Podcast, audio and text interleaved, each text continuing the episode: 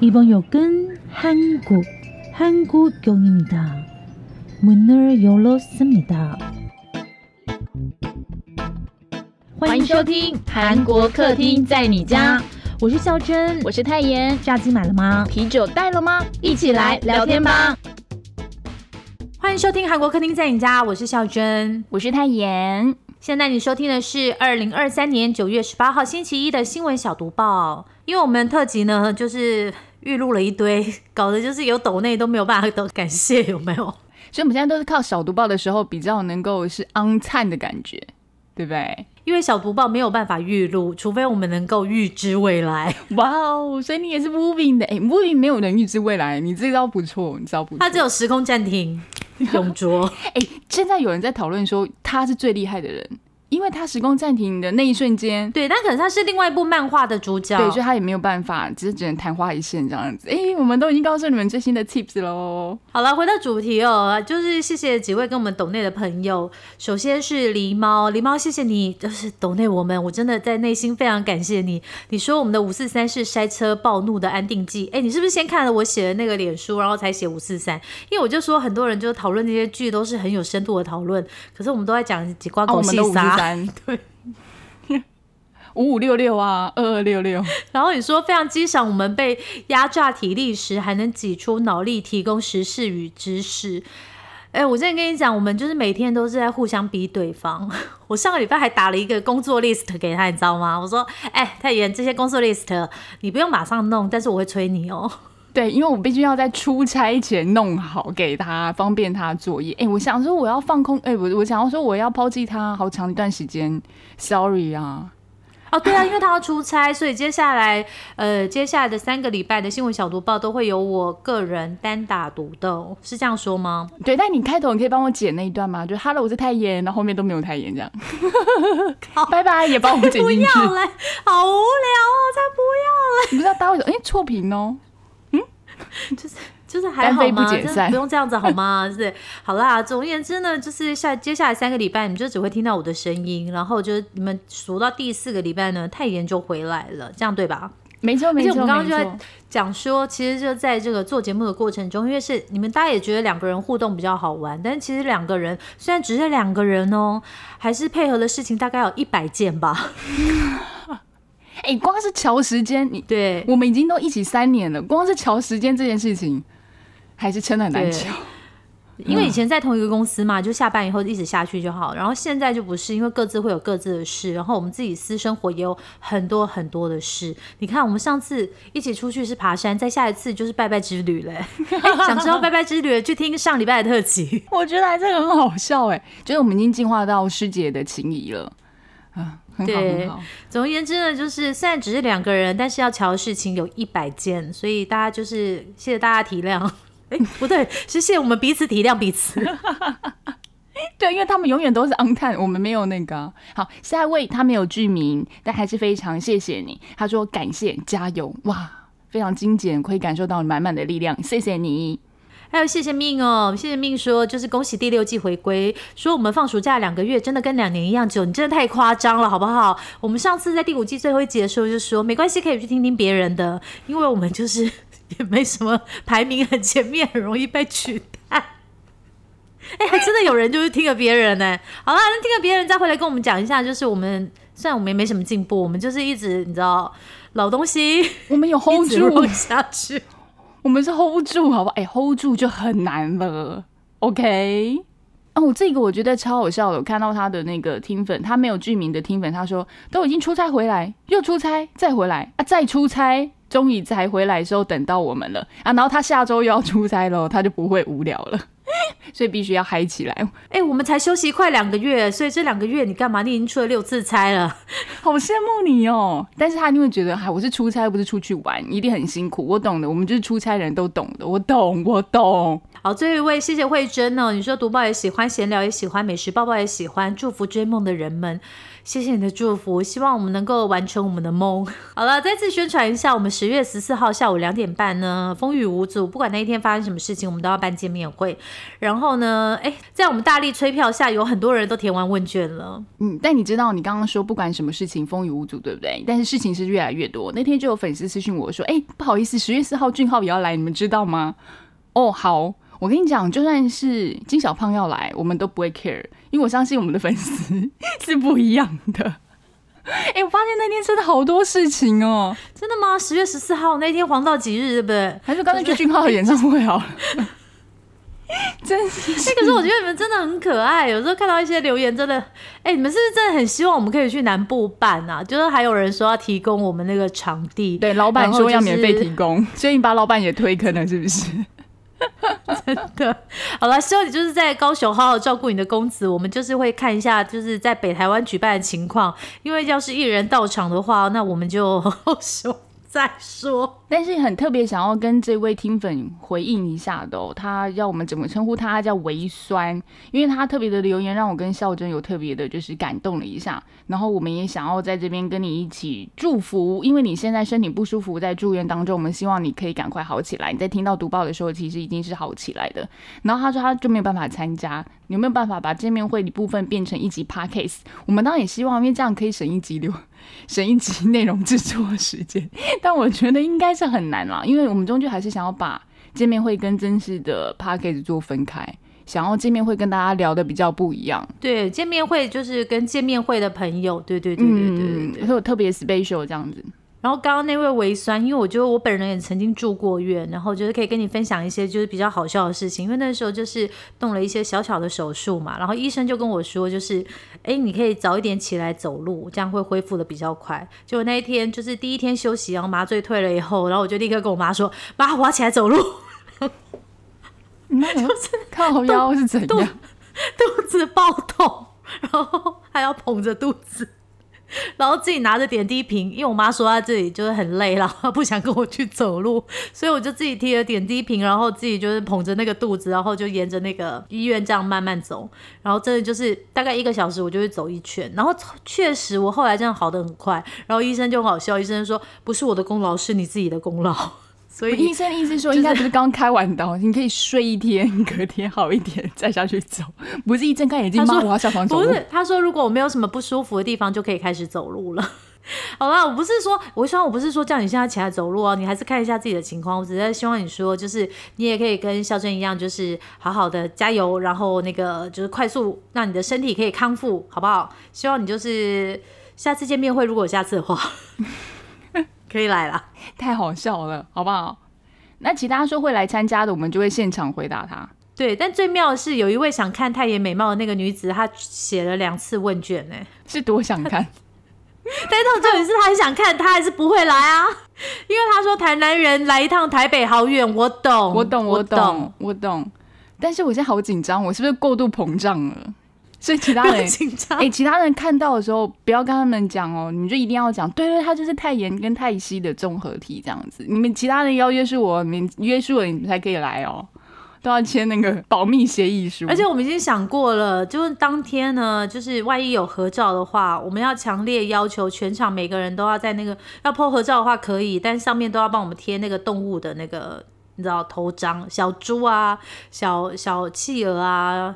你知道小猫小狗啊，就是每个人都不曝光，好不好？我们就 only 属于我们见面会的人，我们是一个完全封闭的，我们是 member 制的，我们是一个完全私密的，搞什么邪教的团体？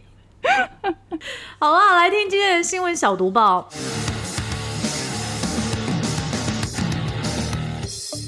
新闻小读报，不能错过的韩国大小事。北韩领导人金正恩见普丁，韩国忧心安全有变数。今天新闻小读报的头条呢，其实应该就是上周全球的头条新闻哦。那我自己就是在那个脸书上，我也写了两篇嘛，就是有讲到一点哦。朝鲜也就是北韩的领导人金小胖金正恩呢，他搭火车去见俄罗斯的总统普丁哦。那朝俄两国的领导人呢，双边首脑峰会在九月十三号已经举行了。因为上周已经有很多的报道，那我们就不再多说。说一些细节了，但是整理一些资料来告诉大家哦。首先呢，他们两个谈了什么？朝俄高峰会谈呢，它是在这个俄罗斯远东地区的东方太空发射场进行。我觉得这个真的超厉害的，因为之前大家都以为他们会在海参崴见面，但没有，他那个小胖火车就一路这样子往北开，你知道吗？然后大家想说，哈。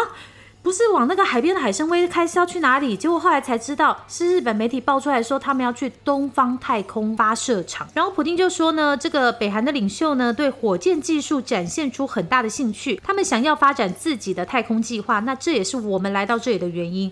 所以呢，大家就说这个意思应该就是说俄罗斯他要帮助朝鲜打造他们的卫星。说真的，在韩国环宇号成功发射之后呢，北韩最近连续两次都发射这个军事侦测卫星，但都失败。我们。在小豆报也有讲嘛，我想恩恩应该非常非常急哦。另外呢，外界也推测呢。俄罗斯应该很想拿到这个朝鲜北韩的库存炮弹，因为现在还在乌克兰战争嘛。但是武器就是告急，那这些炮弹呢，可能就会被应用在乌克兰战争里面哦。而且这个韩国国防部的相关人士呢，他其实已经在九月十五号的新闻发布会上说呢，已经确认北韩要提供武器的多种情况了。所以这个情报是对的。那这个会面的影响来说一下哦，恩恩他是宅男嘛，非常非常少出国。那这一次也是他自这个 COVID-19 就是新冠肺炎疫情之后的。第一次出访哦。不知道是不是算是他越过中国，自己已经开始积极的开发这个外交关系哦。那如果是越过中国的话，相信中国应该心情也不会怎么美丽嘛。因为你们要想，如果今天北韩它有能力发射卫星的话，有能力把卫星射到太空上，就一定也有能力可以射到美国本土或者是日本，因为它是一种你知道军事发射。呃，那个请军事专家跟我们讲一下，因为我记得之前有说过，就是发射卫星的话，其实是跟这个炮弹发射能力有关哦，所以。呢，如果他有能力发射卫星的话，要担心的不是只有美国、日本跟南韩哦，中国也会担心说，哎，那北韩开始不听话，会让整个区域变得危险。另外呢，也可以从这个北韩小胖呢这一次带出去的人来看哦，除了这个外务相崔善基哦，包括朝鲜军部做第一二把交椅的劳动党中央军事委员副委员长李秉哲，还有这个党中央军事指导部长朴正天，海军司令金明石。还有党中央军需工业部长赵春龙，这些人都在随行团，所以我觉得他们应该真的是去谈这个武器，然后还有相关的这个军事设备 update 的状态哦。那所以就有韩国的这个《韩民族日报》就分析啦，这一场朝俄首脑会谈呢，是在美国跟这个中俄全面对抗的背景下举行。那朝鲜呢，可能会成为撼动包括欧洲跟美国本土在内的，就是东亚以外全球安全环境的关键变数。对我觉得，在整个全球关系来讲呢，朝鲜跟俄罗斯站在一起，然后再加上中国，我觉得韩国接下来应该也是要努力跟中国再恢复关系，要不然。一直站在美国这边，他自己的处境也是蛮两难的。但这个就交给我想百灵果或者是 鸣笛，好不好？这不是我们的专业。还有联合国，哎，不不，什么联合国？联合报的什么国际时事那些，然后，就交给你们了。对对对，下一条才是我们专业，快来讲一下。哎，我看到这条的时候好开心哦，但是我觉得他们就很想期待一下。好，金家大哥爱搭火车，金家女人爱迪奥，是什么东西要？写的工商会。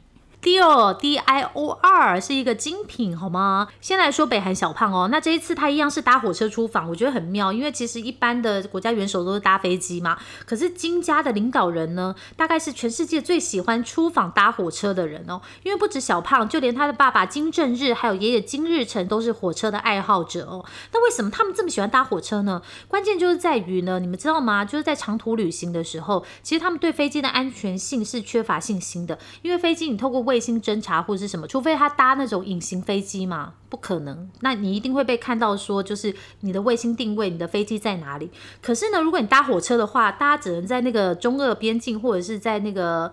就是那个边境的时候，看的那一辆绿皮火车出现了没有？然后猜说，哎，那一辆可能就是金正恩搭的。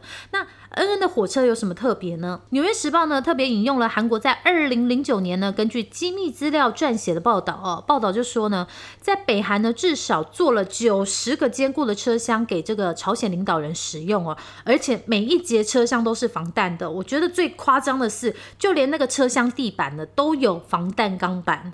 哎，真的，因为你知道，我们不是看电影的时候，他会躲在下面，然后往上射啊。反正你进去之后，你就是四面八方都是防弹，好不好？连椅子都防弹。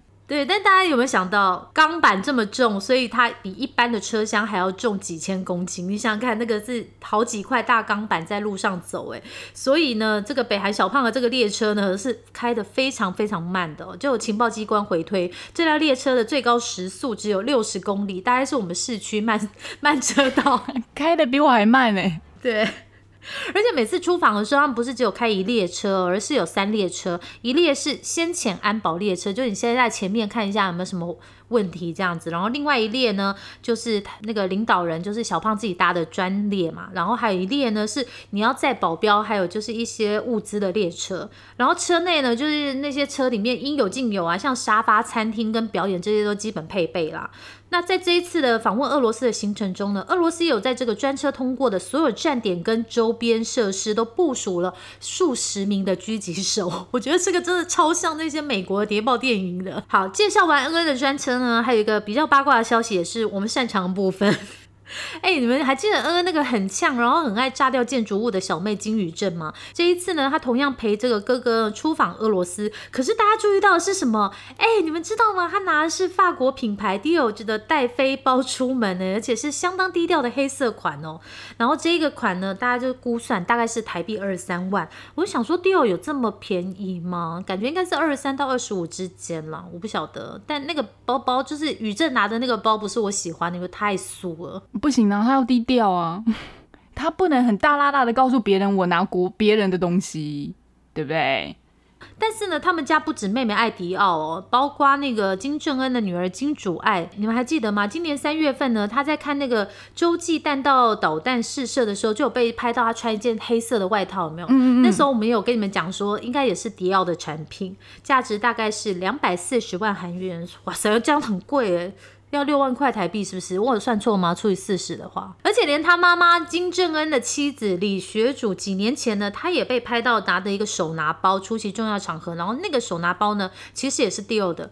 然后我就想说，哎，其实他们全家人的女人是不是都超想去南韩逛那个在那个哪里啊？圣水洞的那个 Dior House，而且可能也想去日本东京的 Dior，然后喝那个 Dior Coffee。哦，我想去。我懂，我懂。他们，你有可能会某天看到他们就是乔装，就跟你们说，这才是我们擅长的部分吧。乱来。好了，下一条，搭大韩航空喝到碎玻璃咖啡，哎，我真的吓到，哎，我还跟太原说，真的是这样子吗？对，然后我就跟他说，哎，那天我出差上飞机的时候，我会仔细看一下。咖啡杯里面装什么？好了，根据韩联社报道，一名韩国旅客呢，他是在一号的时候搭乘从中国广州出发回到韩国仁川机场的班机，然后他搭的就是大韩航空。当时呢，他就在飞机上吃飞机餐的时候，发现说，哎，那个饭后提供的那个冰咖啡觉得怪怪的，因为他喝下去的时候，觉得嘴巴的牙齿跟嘴唇之间好像有。有个东西怪怪卡卡的，就他就吐出来才发现，说是长零点五公分、厚零点一公分的尖锐碎玻璃块哦。然后空服人员后续确认后才说，对，因为这个乘客的确喝到了这个碎玻璃块。初步呢是说呢，这可能是用来装咖啡的玻璃碎片的关系，才会导致说有这样的碎玻璃掉到杯子里面去。那由于这个乘客呢很担心说，哎，我是不是已经把其他的碎玻璃吞下肚啦？所以他好像就跑去那个厕所催吐，在空。服务员的协助之下，所幸呢，他回到韩国之后落地了，都没有其他任何的异常状况发生。不过有考量到，因为我们现在不是要中秋节嘛，韩国好像也要中秋连假了，所以这个旅客他就觉得说，哎，数量会越来越多，所以他说，哎，你们不需要赔偿我，跟航空公司说也不需要治疗费，但是你们应该要自己向媒体告知说你们发生了这件事情，要警惕其他的旅客搭乘飞机的时候也要注意这个状况。但是呢，虽然座舱长就跟他承诺了，但但是说也会说会向公司回报，可是航空公司最后一通道歉的电话都没有打来，对，因为他就说至少这个道歉，然后你也要向媒体公开嘛。然后呢，航空公司方面就说他没有办法接受这个乘客要求的，我需要在媒体公开，然后他们就赔偿了治疗费用和价值大概十万元，就台币大概两千多块钱的一个优待的折价券呐。我一张机票那么贵，这样到底是有什么用啊？对啊，而且他已经说我不需要治疗费跟赔偿，但我需要你把这件事情告诉大家，因为他很担心其他人可能也会因为这样的失误喝到。要提醒大家注意。对，那航空公司现在就是只有这样子的方式啦。那他也有承诺说，就会又调查一下这个负责机上餐点的，还有下游厂商厘清一下这个状况。那大韩航空的相关人士也表示说，已经有向那个旅客告歉了，然后也赔偿了医疗费用，还有就是所谓的优待折价券。但是呢，为了防止这样的状况，他们会未来会再强化检查一下飞机餐上提供的任何器具。好哦，各位同学，反正就是如果你最近要搭飞机，因为想相信大家很多人现在都出国嘛，甚至现在连假双十要来，然后中秋也要来，然后可能接下来还有就是圣诞节，反正大家就知道吃飞机餐的时候就注意一点，看一下东西呗。嗯，然后记得我那天看了一个说。上飞机不要穿短裤，因为你不知道那个座位到底干净度。听说这是有空姐自己分享的啊。反正大家就是，我觉得带飞机上飞机，我还是最近还是都会戴口罩，然后还是会带一个薄外套，分享给大家我自己搭飞机的一些习惯。韩国女子为了信仰移居美国，却被囚禁、殴打、饿死。对，这是一个不幸的消息哦。韩国一名大概是二十多岁的一个女子呢，她因为就是虔诚的信教，她就移民到了美国，展开了她的新生活。没想到呢，就被六名也是属于这个宗教团体里面的，他们就称她为叫做基督士兵，同样也是来自韩国的移民哦。然后就殴打这个女子很多天，而且还不给她的食物。最后这个女子就因为营养不良而死亡。那这个是根据 CN 的报道哦，这个女子是在什么时候被发现呢？她是在一座知名的水疗中心停车场的后车厢被发现哦。当时呢，她的体重只有三十一公斤哦。你可以想象一个成年女生，她只有三十一公斤，这就是标准的皮包骨。好，那警方就开始初步要调查喽。那这个死者呢，生前是受到长达三个星期的殴打跟挨饿，造成严重的营养不良。被发现的时候，其实尸体已经腐烂，很难辨别那个性别。然后后来才是透过层层的调查才去发现的。所以我觉得最妙的是，怎么发现这个尸体的呢？是其中一名嫌犯，我们刚刚讲到六个嫌犯，其中一名他要到医院去看病，结果他的家人呢，就是在后车厢意外发现有这个死者的遗体，才赶快报警求助。就想要吓翻呢、就是你的家人发现你杀了人，然后放在后车厢，这种尬念吗？然后我想说，我觉得我要拿后车厢打开的时候，我吓死吧。通常打开不是会是求婚的花束啊，或者是什么之类的吗？打开，嗯，好，那不讲这个状况有多可怕。然后警方在调查后才发现，在某一栋的建筑地下室，这里就是所谓的犯案地点。那根据呢公开的现场照片看到，好像是一间储藏室的样子，然后它上面有排满一些生活用品啊，但是它地板上就是布满这个血迹。然后六名的嫌犯当中，其中四男一女，大概年纪都是二十二到二十六岁，都非常的年轻哦。还有一名只有十五岁的未成年嫌犯。目前呢，整个实际的死因还有背后的动机还在调查当中。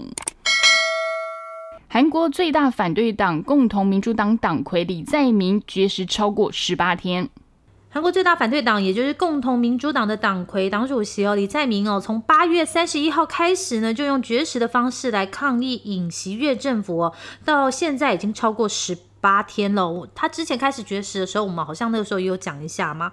那他其实有三项诉求啦，就是第一个是尹锡悦破坏民主，要跟国民道歉；然后还有就是要政府明确提出反对日本排放核污水的立场，还有全面整顿政府跟改组内阁哦。那随着李在明绝食超过两个星期呢，共同民主党党内呢目前已经建议停止。然后在执政党的方面呢，包括党主席金启炫呢，他也首次提出要要求，要李在明他能够就是停止绝食哦。这个丁启炫说呢，李代表健康正在恶化，不管是出于什么理由，我们都郑重的要求李代表停止危害健康的绝食行动。但是阿明这边呢，目前都还没有什么回应，不知道星期一就是读报上架的时候有没有什么回应，到时候再跟大家继续看下去。因为我觉得，十八天都不吃东西，也真的是蛮厉害的哦，真的。我可以就是岔开旁支一下嘛，那他可以喝水吧？因为没有水会死掉、欸。我不知道，我好像有看到他打点滴耶。我不知道，因为我一直在找他打点滴的照片。没绝食应该就是不吃东西嘛？对啊，但是要喝水啊，因为人体好像不喝水七天吧，还是几天，不就是就掰了？对，因为我细节我没有找的很详细，但是我在想他应该是有打一些生理食盐水之类的吧。懂懂懂懂，对，要维持哎。知道人可以跟我们讲一下哦，拜托维持基本的生活。意大利遭蓝蟹入侵，韩国决定进口做酱蟹，所以这些酱蟹本来就不是韩国产的哦。对对对对，哎，真的是丢掉不如吃掉哦，这句话真的这样讲。哎，各个国家其实都有外来种的入侵啊，我们最有名的就是福寿螺。哎，我这讲出来是不是已经把我们年纪暴露出来？现在小朋友是不知道福寿螺是什么东西，你去给我看水沟。水沟就会有了。现在水沟没有福寿螺，现在台湾水沟都很干净。哦，是是是，病病虫，病虫病是真的。现在水沟都很干净，你就算去乡下想要找那个福寿螺都比较难了。真的？真的吗？真的。原来弄干净了，福寿螺自然就离开了。对，我们解决了外来种入侵啊。好啦，回归到韩国状况，那最近韩国呢？这边呢是看到了一个现象哦，因为意大利是面临到了蓝蟹这个入侵的物种啊，在地中海迅速的暴增，然后把渔民养的一些蛤蜊啊，还有贝类都吃的乱七八糟的，然后意大利政府就说哦，好像如临大敌的概念一样，然后就很没有办法，那我怎么办呢？我就花好多钱哦，数百万的欧元哦，请人来处理。没想到呢，韩国人看到了这个讯息，哇，挖掘到了一个新的商机。为什么韩国人喜欢吃酱蟹嘛？没错，蓝蟹呢，它又称作是青。蟹或者是美味悠游蟹，你名字听起来好可爱哦。然后原产是在北美还有中美洲沿岸的海域，然后它是搭着货船来到地中海后，已经接在地中海已经生长已经有十五年的历史啦。那最近因为天气变暖，然后又缺乏天敌的关系哦，原本本来还算无害的蓝蟹呢，现在突然哦好多好多，然后他们就开始呢就吃了蛤蜊啦，还有贝类这样子，呃就把地中海搞得跟自己家一样哈，然后造成了意大利渔业造成严重的。损害。然后八月的时候，就意大利的渔民说，我捞到了蓝蟹比蛤蜊还多，所以它破坏力又很强，还会弄破那渔网嘛，因为它有那个剪刀当当当当当，然后就让渔民很痛苦啊，甚至不敢把网撒下去捕，因为有可能又破坏了渔网，所以这个状况就让当地政府非常困扰，因为蛤蜊的产量也下跌了嘛，然后他们就开始说，我们要来与蓝蟹的战争开始敲响了，就花了两百九十万的欧元哦，要清除蓝蟹，还有要。处理蓝蟹的尸体，你把蓝蟹杀死了，你要把尸体清理掉啊，对不对？你看这很麻烦呢。好，那根据呢韩国进口商呢就看到了这个消息，哎，他们觉得蓝蟹的壳比较厚哈，跟那个韩国当地的有个叫做梭子蟹非常的像，一，做成酱油的腌蟹很适合。所以实际上呢，其实韩国在去年就已经进口了将近三千吨的梭子蟹，所以目前好像就已经有韩国商人在打听，哎，我们是不是也该来进口这个蓝蟹哦，然后把它做成我们喜欢国人喜欢的酱蟹配饭啊，白饭小偷哎，对不对？那目前呢，韩国食品药物安全部已经判定说，嗯，蓝蟹哎当家可以食用，现在只要取样抽检，大概十天左右的时间，我们再加上当地的包装运输业啊，一个嗯大概海运时间一个月，最快今年的十月，也就是下。个月的时候哦，你有可能在韩国吃到的酱蟹就是意大利的蓝蟹了。就看看最近有没有听粉要去韩国的，你可以吃吃看，然后问一下老板，哎，这个是不是意大利的蓝蟹？他说，哇，You are so smart，这样子都都 OK 哦。济州岛的老人中心投入 AI 机器人，可是长辈们不买单啊！我跟你讲，我知道为什么啦，嗯，为什么？不亲切啦，不会用呢。太冷漠了啦，冷冰冰啦，给我当啦，给我真人啦！哎，我想问一下，真的，真的，真的，因为其实很多银行它投入语音的系统，是希望可以就是分担那些真人的客服的压力嘛。但是我说真的。我觉得我每次遇到事情的时候，我还是宁可就是先按一在九 转接专人。请问您需要智能服务先帮您解决吗？死不要，就等他说到底按九还是按零九，立刻按下去。真的就是，然后请在线中继续等候，一直等。真的，你就是会觉得，哎，我觉得那个什么点餐已经是我的极限了，就是自己点餐自己结账，这个已经是我极限。可是每次像这种信用卡的东西的时候，我都会直接按九。我要转接专人，我就是要跟专人沟通到，还是我们是旧时代的人？我想知道零零后，就是两千年后出生的人，你们如果是我们的喜欢跟智能沟通，对，还是他们很会跟智能沟通？因为我觉得我也是不不想跟智能沟通，是因为我觉得一杠五条无外艺术，还是我一定要讲到 keyword 信用卡，每次都要这样先讲，有没有？对，是我说。那可以讲可以吗？就是好像他照的那个指令，我有点怕讲错，又回到源头。哎，不好意思，不好意思，我旧时代的人，我还是喜欢真人客服，先按一再九。好了，这条什么新闻？好，高龄化社会来临嘛，然后长辈们的生活不就是成为各个政府的一个重点的焦点吗？可是，一方面我们其实很多国家也相对面临到少子化的问题，所以很多产业都缺工了，所以现在开始很多机器人 AI 一些服务开始被放大使用。OK，但是长辈们金价刚五盖这个 AI 机器人的服务吗？我们来看看韩国济州岛的例子哦。韩国济州岛呢，他们是花了十亿韩元，大概是两千三百九十万的台币哦，在七十多处的老人中心里面呢，他们投入了这个所谓的人工智慧机器人，就是 AI 机器人。啊，这机器人可以干嘛嘞？可以帮你播影片啊，还有放音乐啦，还可以量血压哦，还你可以使用 VR 设备哦，甚至呢，它里面还有放入一些就是游戏的程式，提供你预防痴呆症，对不对？老人家很担心这个嘛，他就让你多互动，有在做运动的感觉。可是这些长辈们呢，哎，没有买单哦，他就把机器人关机加罚站，站在那边，还是一样就会叫就是真人来服务这样子，什么东西啊？不是，就是不用它，对啊。然后甚至呢，还有人观察到是说，有些机器人好像是连拆都没拆，就放在那边长达了半年这样子。然后为什么大家就想知道长辈为什么不用呢？问一问才发现说，哎，这长辈蛮可爱哦。他说，这个机器人看起来很贵啊，如果用坏了怎么办？毕竟他们没有想过，你看他们出生的那个年代，用机器人量血压、播音乐，还有就是放影片这件事情，让机器人来帮帮你做，其实对他们来讲也是需要一段很长的时间去克服，因为他们从来就不是在那样子的环境里面长大的嘛。那如果我觉得很多人就说，那你应该就是告诉这些长辈，叫他们要用什么用什么，这些机器人可以帮你做什么啊？你坏掉也不用怕，我们就再买一台给你就好啦。诶，对对对吗？然后所以这样子的长辈们才会敢去使用这些。AI 的智慧机器人，不然你放在那边不用也是浪费啊，对不对？至少它一定要就是物尽其用嘛，是这样说吗？你如果是你会用吗？如果你在未来的 老人中心或者你家有一台机器人，我现在连跟 Siri 讲话我都很懒。Hey Siri，How's the weather today？我连这种话都不会跟他讲。哎，我其实我从来不用 Siri 的，我真的不用 Siri 的，因为我不用 Siri 是有我的原因，就是我觉得我不想让苹果听到。你的需求跟我的秘密，把你的资讯记录起来，你就是未来大数据贡献的一份。对对对对对对对我不需要，除非他付我广告费，我谁啊？你对你谁呀？韩国客厅在你家是不是？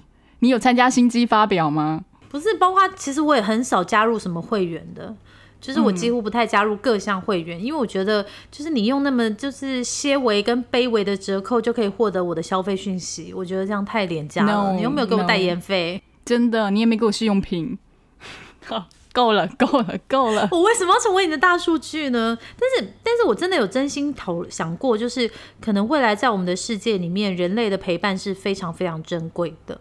你说，就是我这样陪伴着你，你陪伴着我这样概念吗？对，对，对，对，是。我们会陪伴他们在养老院啊。我们不是有说，因为未来我们也希望在养老院听到我们自己的。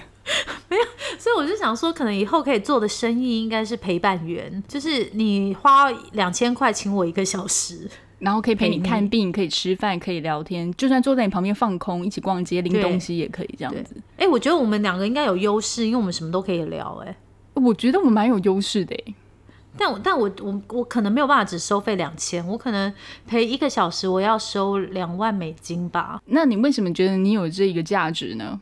我们先不看你这个价格。因为我就是一个很好笑的人，你跟我聊完天以后，你整天都会很开心。但是你要选在我心情快乐，是不是？选在 选在我心情好，没有你自己可以上网说一三五心情好，二四六拒绝营业，二四六我帮你 cover。那你觉得你你你你你可以从事这个行业吗？我可以陪伴的工作，对，因为我会画胡兰。你时薪是两万美金吗？时薪看我开心，看我那时候缺不缺钱，好不好？但我的优势就是画胡烂。韩国素食套餐站上一万韩元时代。韩国的高物价真的非常的惊人哦！韩国媒体 JTBC 报道呢，韩国主要汉堡业者呢，在今年二到三月都提高了招牌商品的价格哦。目前在韩国呢，消费者调查显示呢，包括肯德基爷爷、麦当劳还有 Lotteria 在内呢，人均消费平均呢，已经达到要一万七百元韩元才能吃饱哦。也就是说呢，你点一个套餐，然后要吃的有那个饱足感的话，大概要挣上一万韩元才有。那像是你一人份订单金额不到一万韩元。的这个回答总数呢是百分之四十七，所以就是一半以下，比六年前的调查呢要少了十个百分点哦。那相反的，两万韩元以上的订单呢比重是百分之八点一，所以说其实还蛮多人一个人就点到两万韩元以上哦，增加了两倍以上，等于平均要花到就是如果一万块的话，你至少要花到两百台币才能够在像麦当劳这样的地方点餐吃得饱了。我我我觉得好像真的也是，因为虽然台湾没有那么贵，但是我现在其实，在好像很难点到那个一百块以下了。就是如果你真的要好好正式吃个餐的话，都是要超过一百的。你因为它现在很多就分开点啊，或者是它的那个套餐，你你你只要不是点基本款哦，然后你只要加购的价格都很高哎，或者小变中中变大的那个升级都比以前还可怕了。以前不都会什么超值餐七十九九十九，现在都没有了。我现在在想它。为什么要这么贵的原因，是因为就是有一些网友说，就是这些大品牌，例如麦差劳啊，它的堡就变小了嘛。那你堡变小的话，你就是一定还要再加点一个可能四块的鸡块或者是鸡翼，对你才能够吃得饱。那就变成说你这样加一加就一百多块了，没办法跑不掉。现在真的好贵哦，真的好贵哦。我觉得今年真的很有感呢。我那天就跟高雄林爱说。就是涨价涨到我觉得我的薪水好像 cover 不上去，好吧，努力赚钱，努力赚钱啊！今天最后一条新闻：韩国女星谁最有钱？一定不是我。第一个，你不是韩国女星；第二个，你没有钱。哎，真的没有你哎，然后也没有我哎。我本来想说第一名会不会是全智贤啊？或者是谁之类的，然后是 Jenny 啊，她最近不是开箱二十五万一个晚上台币的饭店，吓死我了。结果好啦，我们来吊一下大家胃口，我们先从第十名开始公布哦。